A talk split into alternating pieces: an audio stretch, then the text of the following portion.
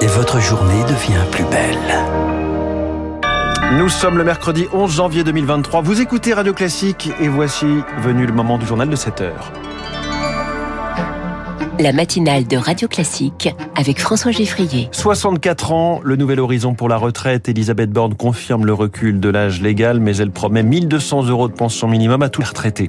Et maintenant, le test de la rue. Les syndicats appellent à la grève le 19 janvier. Ce test, tout le monde le redoute. Personne ne le maîtrise. Nous verrons avec François Vidal après ce journal que notre système des retraites restera plus généreux que les autres après cette réforme.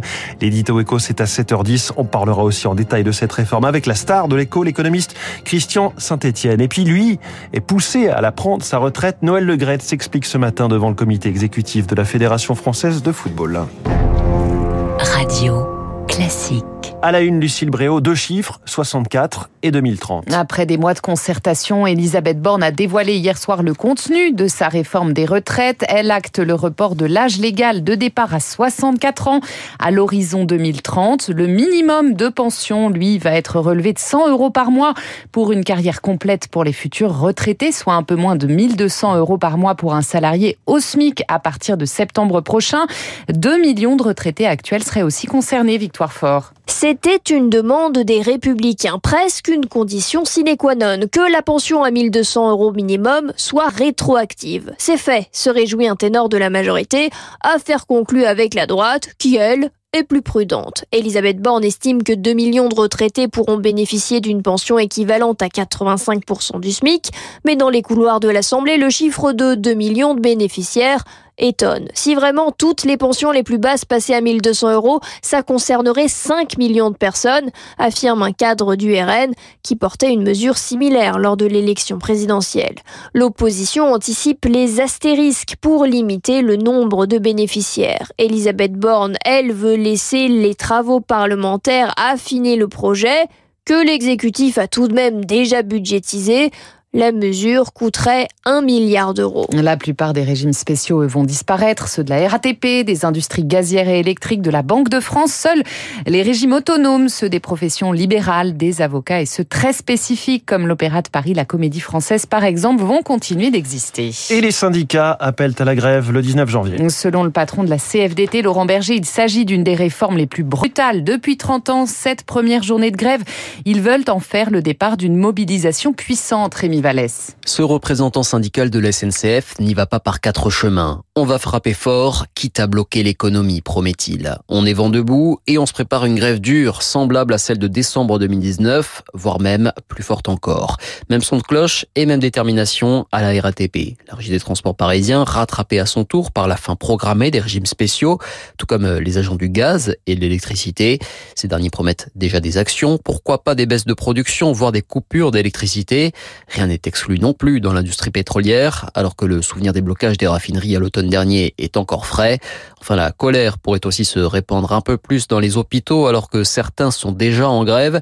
Le seul cadeau que nous fait le gouvernement, dit un représentant de FO Santé, c'est de nous dire, vous avez bien servi, maintenant, vous allez travailler deux ans de plus, être encore plus longtemps dans des situations chaotiques. C'est tout bonnement inacceptable. Une mobilisation que toute la gauche appelle à rejoindre. Le texte sera débattu à l'Assemblée le mois prochain. Une réforme qui satisfait en revanche la droite. Les républicains se félicitent d'avoir été entendus sur certains aspects. Sans eux, pas de majorité à l'Assemblée pour faire passer ce texte, Lauriane Tout-le-Monde. Nous allons donc travailler. C'est le seul parti politique cité par la première ministre Elisabeth Borne. Des groupes qui portent cette mesure et pourraient soutenir la réforme. Je pense en particulier aux Républicains. Et c'est une victoire pour le nouveau chef du parti, Éric Ciotti. Nous sommes euh, sur euh, la bonne direction, mais il reste encore du chemin à accomplir. De là à soutenir le texte. En l'état, non. Il y a une injustice profonde dans la réforme.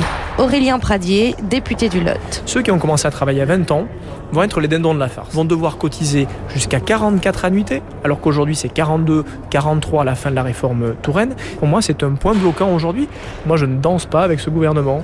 J'engage un bras de fer. Dans cette réforme très technique, le diable se cache dans les détails, rappelle une députée LR. Attention à ne pas avoir de trous dans la raquette. Les républicains veillent au grain. Le président du groupe à l'Assemblée, Olivier Marlex. On proposera un amendement pour qu'il y ait une, une vraie clause de revoyure, qui tombera à peu près en même temps que l'élection présidentielle avant de poursuivre le cas échéant sur les 64 ans. Une quinzaine de députés LR entendent pousser au maximum leurs revendications et menacent de voter contre le texte ou de s'abstenir. Il y a des marges dans le budget de la réforme pour négocier, assure un député LR. Et dans ce contexte, les Français seront-ils d'humeur à faire les magasins? Les soldes d'hiver commencent aujourd'hui entre inflation et concurrence des ventes privées. L'avenir de Noël Legrette se joue ce matin. Le président de la Fédération française de football invité à s'expliquer devant un comité exécutif de la FFF après ses propos sur Zidane et le témoignage accablant d'une agente de joueurs dénonçant son comportement sexiste. Il vit peut-être ses dernières heures à la tête de l'instance, Azaïs Perronin. Éric Borghini sera là à 11h aux côtés de Noël Legrette et des 13 autres membres du comité exécutif.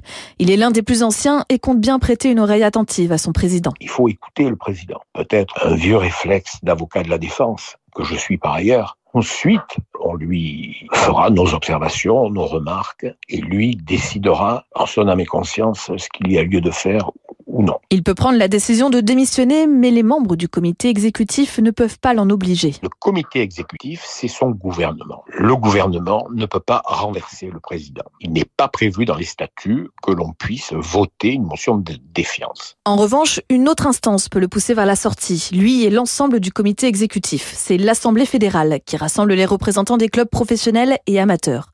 Gauthier Cartudo est avocat en droit du sport. L'Assemblée fédérale doit être convoquée à la demande d'au moins un quart de ses membres et ensuite la révocation du comité exécutif doit être votée à bulletin secret et à la majorité absolue et c'est important des suffrages exprimés. Après un tel scénario, l'élection d'un nouveau président interviendrait au cours de l'Assemblée fédérale la plus proche, en l'occurrence le 10 juin prochain. Azaïs Perronin et puis en Ukraine, le groupe Wagner assure à l'instant contrôler la ville de Soledar dans l'est du pays alors que des combats acharnés y feraient toujours rage.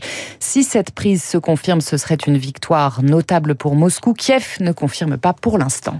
Merci, c'était le journal de Lucille Bréau. Prochain point complet sur l'actualité à 7h30 avec Augustin Lefebvre.